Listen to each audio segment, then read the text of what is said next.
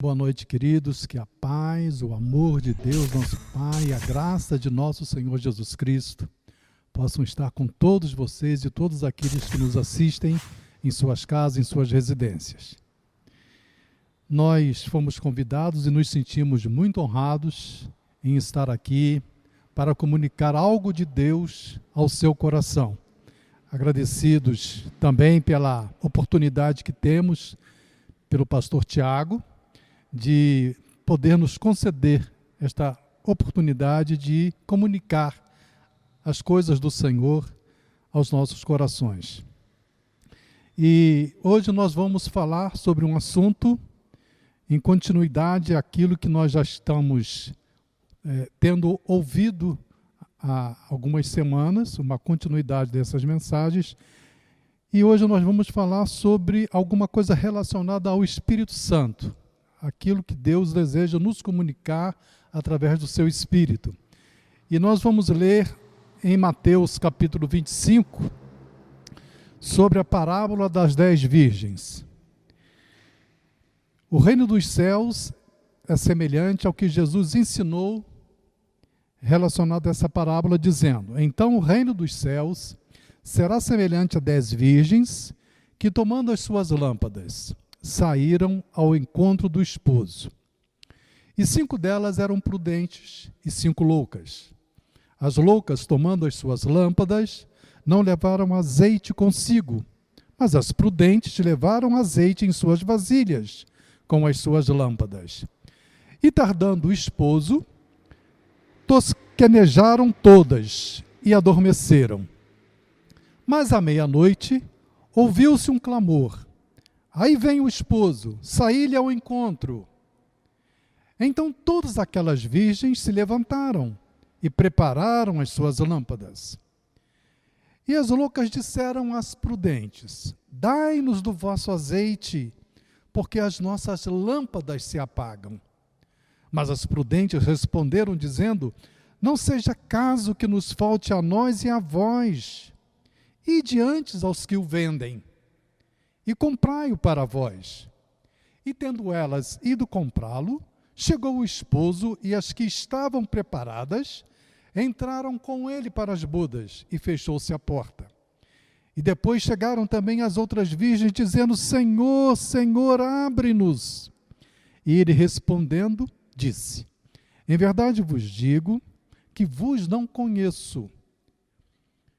Vigiai, pois, porque não sabeis o dia nem a hora em que o filho do homem há de vir. Jesus aqui está tentando trazer uma noção, uma visão do que seja o seu reino.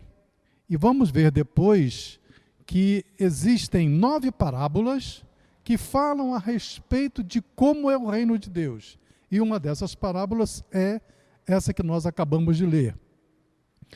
Então ele compara o reino de Deus em diversas situações com coisas, com narrativas, muitas das vezes fictícias, outras vezes reais, para que nós pudéssemos entender um ângulo, uma visão desse reino que ele trouxe quando veio ao mundo.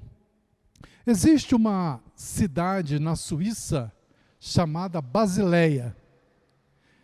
E Basileia é também o termo grego que significa reino. Então, reino é Basileia.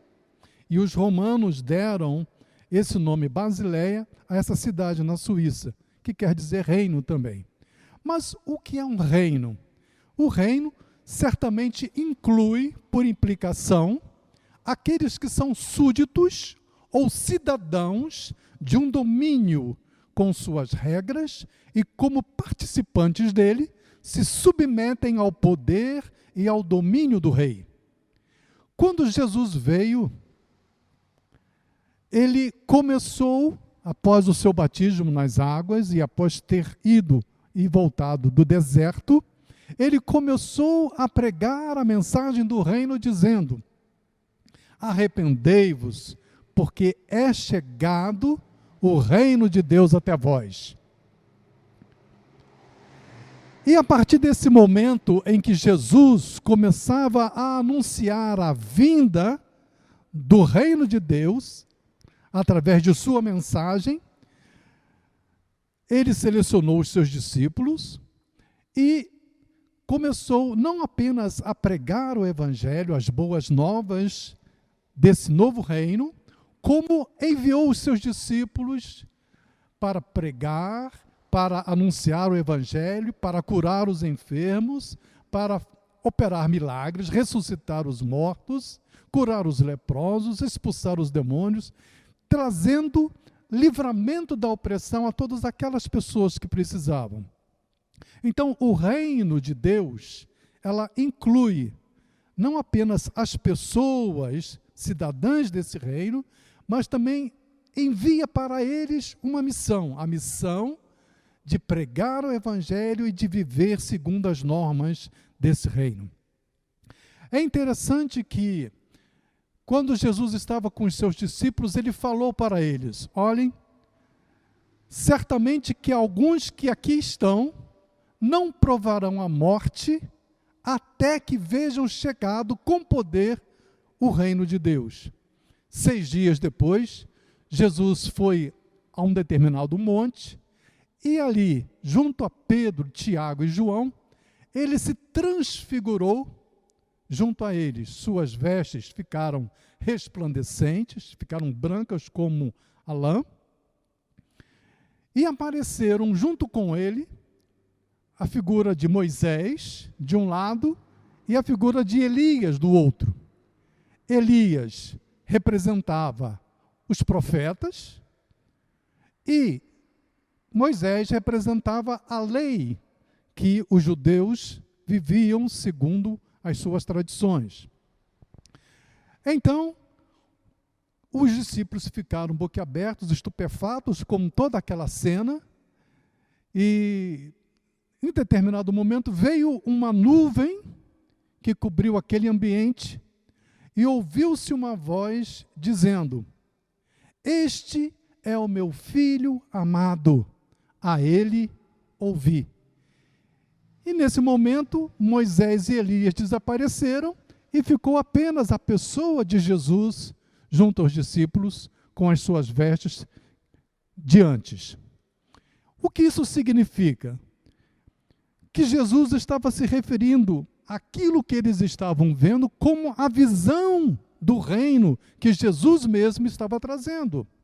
De um lado era Moisés, e Jesus cumpriu toda a lei de Moisés. E mais do que isso, ele sabia que na lei estava escrito que maldito é o homem que for pendurado no madeiro. E Jesus também se colocou dentro, submisso a esse, esse epígrafe da lei, e se tornou maldito por nós, maldito por mim, maldito por você. Para quê? Para que a bênção do reino, a bênção da sua graça, viesse e estivesse também sobre a sua vida.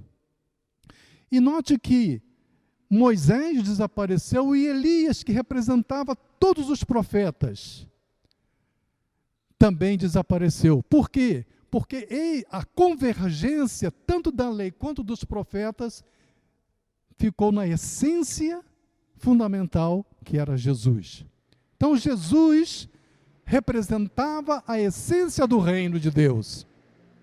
Interessante que João, no capítulo 1, versículo 17, ele fala que a graça e a verdade vieram por Jesus Cristo. Então, o reino de Deus, através de Jesus Cristo, trouxe essas duas qualidades que estão contidas nesse reino de Deus: a graça e a verdade. Interessante que quando Pilatos, né, naquele momento ali do julgamento de Jesus, ele interpelou ao Senhor falando: Mas que é verdade? Entretanto, verdade não é um conceito no nosso modo de ver. verdade absoluta é o próprio Filho de Deus, é o próprio Jesus. Então, Jesus é a encarnação da verdade de Deus, ele é o Logos de Deus, ele é o Verbo de Deus. Através dele, diz a palavra, que todas as coisas foram criadas, e sem ele, nada do que foi feito se fez. Então, Jesus é o cerne do reino de Deus. Interessante que no Salmo 85, 10 fala assim: que a misericórdia, porque o que é graça? Graça é misericórdia, é favor de Deus direcionado às pessoas que estão necessitadas e que precisam dessa misericórdia. Quando aquela viúva que estava com seu filho morto, indo sepultá-lo, deparou-se com Jesus e Jesus foi e misericordiosamente sofreu as dores daquela viúva e ressuscitou o seu filho. Isso é misericórdia. A graça foi estendida para aquela mulher, como é estendida para cada um de nós também. A graça e a verdade vieram por Jesus Cristo. E diz no Salmo 85, 10, eu falei que Elias representava os profetas e o salmista Davi era um profeta. E no Salmo 85, 10, versículo 10, ele fala que a misericórdia e a verdade se encontraram. A justiça e a paz se beijaram. Olha que coisa linda, né?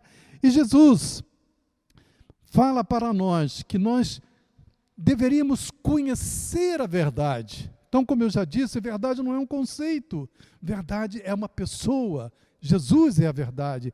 E ele fala que quando nós conhecêssemos a verdade, ela nos libertaria. Então, no momento em que eu começo a conhecer Jesus, a andar com Jesus, a viver com Jesus, essa graça e essa verdade se tornam patentes diante de mim. E essa verdade, ela nos mostra propósitos de Deus, nos mostra alvos que Deus tem para nossas vidas. Então, ao conhecer a verdade, eu começo a entender os propósitos de Deus para a minha vida. Diz a palavra que a fé vem pelo ouvir a palavra de Deus. E quem é essa palavra de Deus? É o próprio Jesus, ele é o Verbo, ele é o, o Logos de Deus. Então, quando eu conheço Jesus, a minha fé se redimensiona, ela aumenta cada vez mais. E quando eu percebo que eu tenho propósitos, que eu tenho metas a alcançar diante de Deus, como que eu vou fazer para chegar a esse nível, a esse patamar que Deus requer da minha vida para ser e fazer? Você e eu não temos capacidade sozinhos de alcançar os propósitos de Deus. Só a graça, só a misericórdia é que tem a capacidade de nos fazer alcançar os patamares, os níveis de propósitos que Deus tem para nós. E existe uma palavra em Hebreus 10, 29 que chama o Espírito Santo de Espírito da Graça. E nós nascemos de novo, há uma regeneração, há uma nova criação dentro de nós, quando, pela palavra do Evangelho, nós nos arrependemos e nós recebemos a Jesus como Senhor e Salvador das nossas vidas. São três, e eu queria aqui frisar, são três os efeitos dessa graça de Deus em nós através do Espírito da graça. Primeiro, a graça essa misericórdia de Deus, implanta dentro de nós uma imagem justa, santa e verdadeira do próprio Jesus dentro de nós. E Efésios 1, versículo 6 diz que através dessa graça em nós, da imagem de Jesus implantada dentro de nós em nosso espírito, Deus em Cristo Jesus nos faz agradáveis a si. Você quer agradar a Deus? Quer sempre estar diante do Senhor de uma forma agradável? Não precisa se esforçar para isso, porque em Jesus, com a imagem de Deus, de Jesus implantada dentro de você, você já é agradável a Deus através de Jesus Cristo. Fala também, e eu vou chegar daqui a pouco lá na parábola das dez virgens, mas antes eu queria mostrar isso para você, que Deus nos revestiu do novo homem, que, segundo ele, foi criado em verdadeira justiça e santidade. O segundo efeito da graça é que nós não temos capacidade para nos livrar das amarras do cativeiro de pecados e dos ciclos viciosos que nos levam a pecar em pensamento, em sentimentos ou em ações continuamente. Somente a graça de Deus nos liberta desse ciclo de culpas que muitas das vezes nos fazem ser ioiôs espirituais, uma hora embaixo, outra hora em cima, uma hora com a mente inocente, outra hora com a mente em culpa, tanto no, na esfera espiritual quanto emocional. Mas, para isso, a graça nos faculta o poder de nos libertar dessa lei do pecado e da morte. Note em Romanos 6 o que ele diz, 14 a 18: Pois o pecado não os dominará, porque vocês não estão debaixo da lei, mas debaixo da graça. Então, quando nós recebemos a Jesus, o, o, Espírito Santo implanta dentro de nós a imagem perfeita, justa e santa do Senhor Jesus. A partir desse momento, você fica debaixo da graça de Deus. Você não tem mais que, com os seus esforços e as suas vontades, querer resolver o problema do seu pecado, da sua culpa, porque pela graça, Deus te faz mais do que vencedor. E diz-nos em Efésios 4, 7 que a cada um de nós foi concedida a graça, conforme a medida repartida por Cristo. E Paulo estimula Timóteo: Tu, pois, meu filho, fortifica-te na graça que há em Cristo Jesus. Então, queria que você primeiro obtivesse essas três situações, duas situações que eu referi acima. Primeiro, você tem dentro de si a imagem de Jesus. Segundo, você vai agora alcançar os objetivos que Deus tem para você, não por seus esforços, e você não vai ter que dominar mais a situação do seu pecado, da, da sua mente viciada, porque a graça de Deus vai facultar, vai possibilitar que você consiga essa dinâmica na sua vida espiritual. Em terceiro momento, diz que pela graça nós podemos entrar no descanso de Deus. Sabe qual é o único esforço para você ser mais do que vitorioso em Cristo Jesus nas suas lutas, nas suas adversidades e tribulações? O único esforço é de você querer fazer sempre a vontade de Deus. Mas você não deve confiar na sua força, na sua mente positiva, no seu raciocínio para conseguir essa vitória. Porque Pedro nos diz que nós nos devemos render inteiramente a essa graça que está sobre nós. Então, o Espírito Santo habita dentro de você e também a graça de Deus está repousando sobre a sua vida.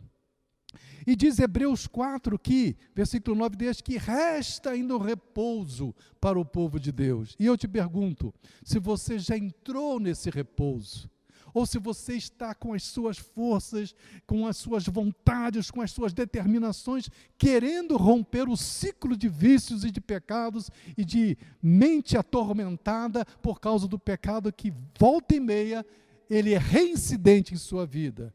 Note que quando você depende inteiramente da graça de Deus, você entra no seu repouso como Deus repousou das suas obras. É isso que Hebreus fala. Voltando então às parábolas, já que entendemos o que é o reino de Deus, que é a essência de Jesus, é a implantação de Jesus em nós e o viver inteiramente dependendo dessa graça de Deus.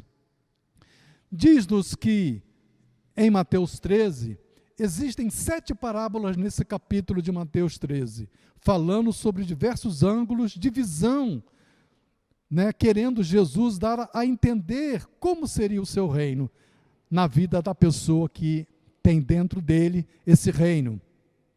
Porque quando Jesus está dentro de nós, na realidade é o reino de Deus que está dentro de nós. Por isso que Jesus falou: o reino de Deus está dentro de vós.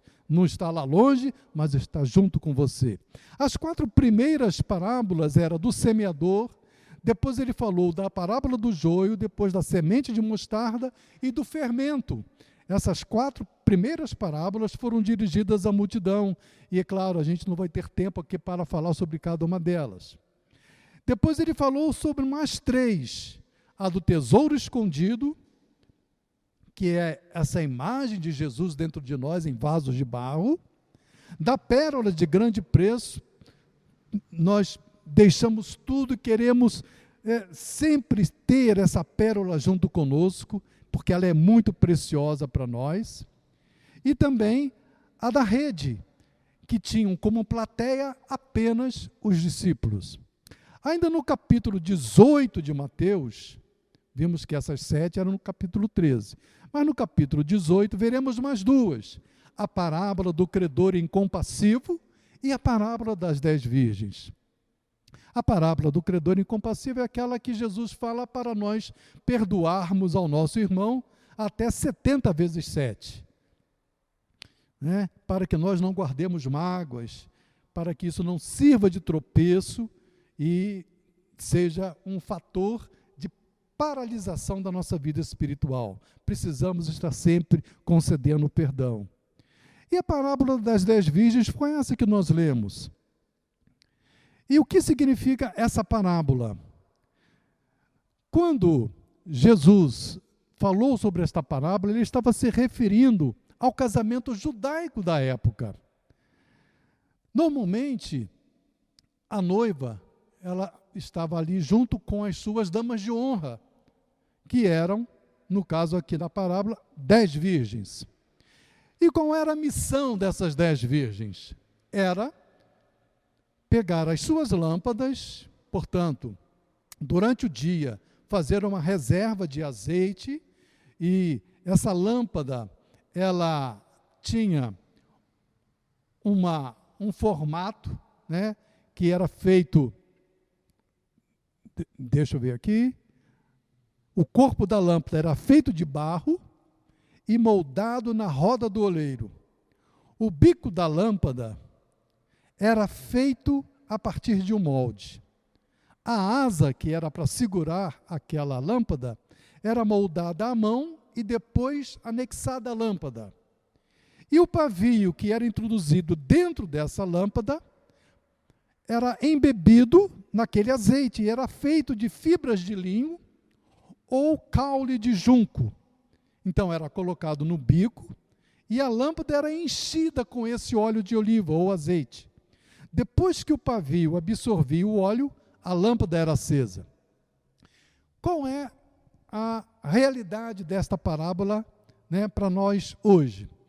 É que Jesus é o noivo e vem para realizar as núpcias com sua noiva, que está arrumada e à sua espera em casa. Junto à noiva estão as dez virgens que a acompanham e possuem lâmpadas para iluminar o caminho do noivo quando este estivesse próximo à casa. Então, naquela escuridão, as virgens saíam para iluminar e trazer, né, com aquela luz, o noivo para junto da noiva. Este era o contexto da festa cerimonial do casamento judaico. Podemos interpretar este texto sob duas óticas. Primeiro, na primeira vinda de Jesus, diz-nos o texto que Jesus veio para o que era seu, mas os seus certamente aqueles homens religiosos que queriam guardar toda a lei mosaica, os saduceus, os fariseus, todos eles não o receberam, não o reconheceram como Cristo, Filho de Deus.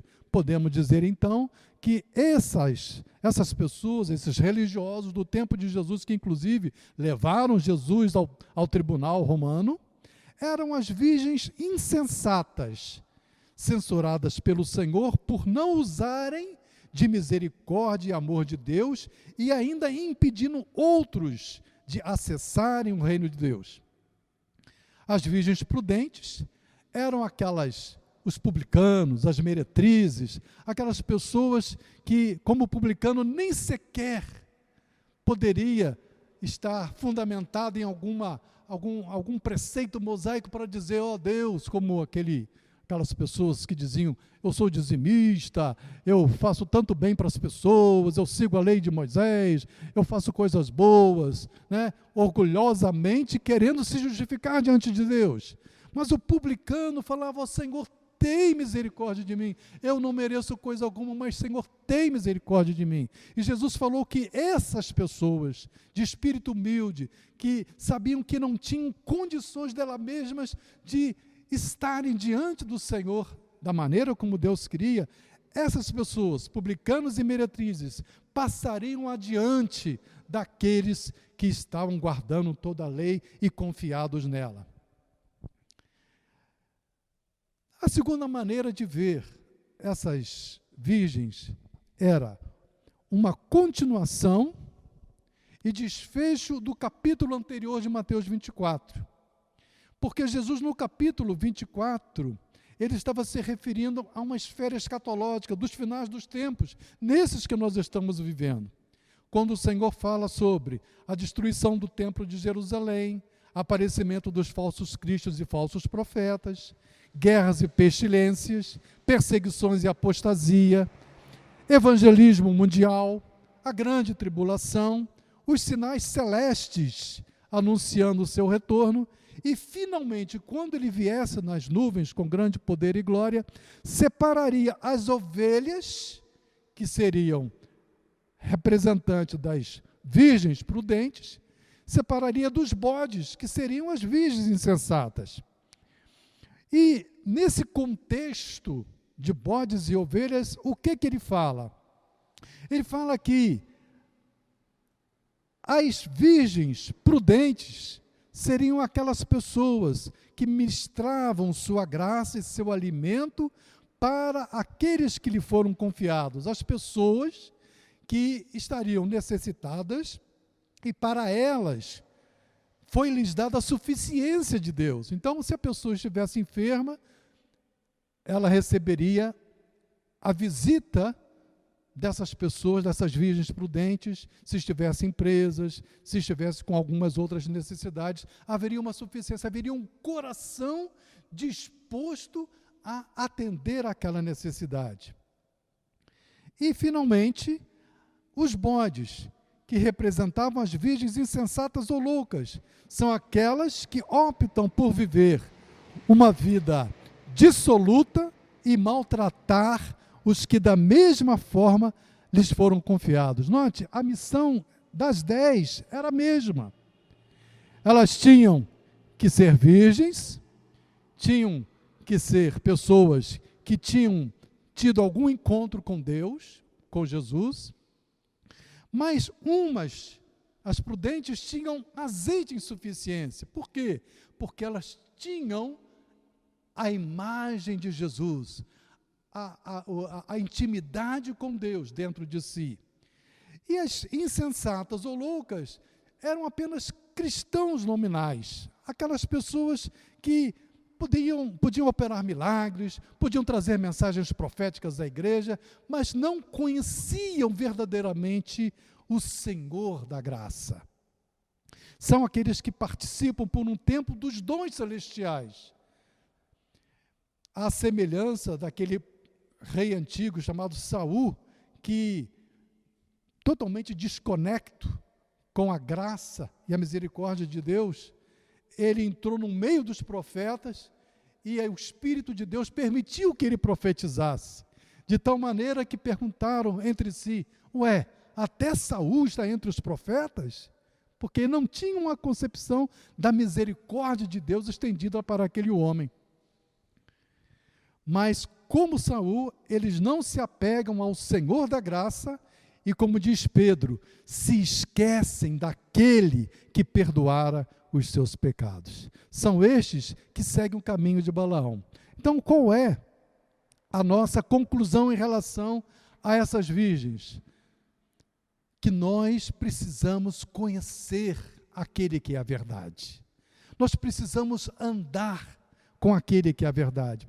Precisamos cultivar a intimidade com o Espírito Santo sermos repletos desse azeite, mais do que suficiente, numa quantidade abundante. Mas note, essa essa unção, essa graça, ela é intransferível. É uma coisa que só você pessoalmente tem condição de cultivar com Deus. Tanto que quando as virgens insensatas pediram: "Dai-nos do vosso azeite", elas falaram: "Não, para que não nos falte também a nós". Então, cada qual vai ser responsabilizado diante de Deus pelo azeite que tenha que possua. Então, assim como aquelas virgens prudentes, que nós possamos abençoar a nossa geração e os que estão sob a nossa convivência, para lhes dar o alimento necessário para que se sustentem em Deus e trazer sempre esse azeite indispensável para o nosso encontro com Jesus. Eu queria relatar uma, uma situação também, que todas dormiram, tanto as loucas quanto as prudentes. O sono pode se referir à morte natural, e quando formos acordados para ressuscitar, poderemos estar na presença de Deus ou no caminho que não é o caminho da luz. Mas também o dormir das virgens pode ser simplesmente você estar no descanso das suas obras e dos seus esforços pessoais para alcançar um benefício de Deus. E agora eu gostaria de orar por você, para que Deus possa te abençoar, te fortalecer e trazer essa graça maravilhosa sobre a sua vida. Creia então, importante é isso, que você creia que o Espírito Santo habita dentro de você. Você já é um homem e uma mulher regeneradas, regenerados diante de Deus. Você nasceu de novo. Você tem o Espírito Santo habitando dentro de você. A graça do Senhor já está sobre a sua vida. Viva e se renda inteiramente ao poder e à capacitação que esta graça te fornece. Vamos orar, vamos pedir a Deus a bênção sobre a sua vida. E o que eu queria também finalizando, é isso. Você reparou que eu não gaguejei uma única vez, não é verdade? Mas saiba que quando Jesus me chamou para ministrar a sua palavra, o evangelismo, isso quando eu estava com meus 13, 14 anos de idade, eu era intensamente gago. E as pessoas riam de mim, porque eu tentava falar do Evangelho e não conseguia, falava em praças públicas, nas favelas, nas comunidades, e ali eu gaguejava muito. E em determinado momento eu pedi ao Senhor: Senhor, tu sabes que eu não consigo falar e as pessoas estão rindo de mim. Eu te peço, Jesus, que o Senhor possa me curar para que eu fale livremente dessa Sua palavra às pessoas que estão querendo nos ouvir. Isso foi talvez uma terça, quarta-feira. E no domingo lá estava eu novamente na praça, pegando o microfone para falar de Jesus para as pessoas, na Praça São João, ali no centro de Niterói. E ali, quando eu comecei a falar, todo o meu linguajar foi fluido. Não gaguejei uma única vez, porque Deus é fiel e Deus é gracioso, Deus é misericordioso. Nós estamos vivendo uma crise de epidemia, de, né, do coronavírus e de outras pessoas que estão doentes em tantos outros tipos de enfermidades. Eu gostaria também, assim como fui abençoado, né, com a cura da minha gagueira, eu gostaria também de orar pela sua vida também, para que Deus pudesse curar a sua doença. Vamos orar? Pai, nesse instante te agradecemos pelas pessoas que estão a nos ouvir. E eu te peço, Senhor, que a tua graça, que o teu Espírito Santo possa, Senhor, trazer salvação, possa trazer cura, possa trazer libertação Que essas pessoas, Senhor, que estão recebendo esta oração, e eu pediria para que elas colocassem a sua mão sobre o seu peito ou sobre o seu local de enfermidade. Senhor, nesse instante, em nome de Jesus, que essas pessoas sejam curadas, sejam libertas, sejam abençoadas em nome de Jesus. Amém. Que o Senhor possa te abençoar e que grandes coisas o Senhor possa fazer na sua vida. Amém.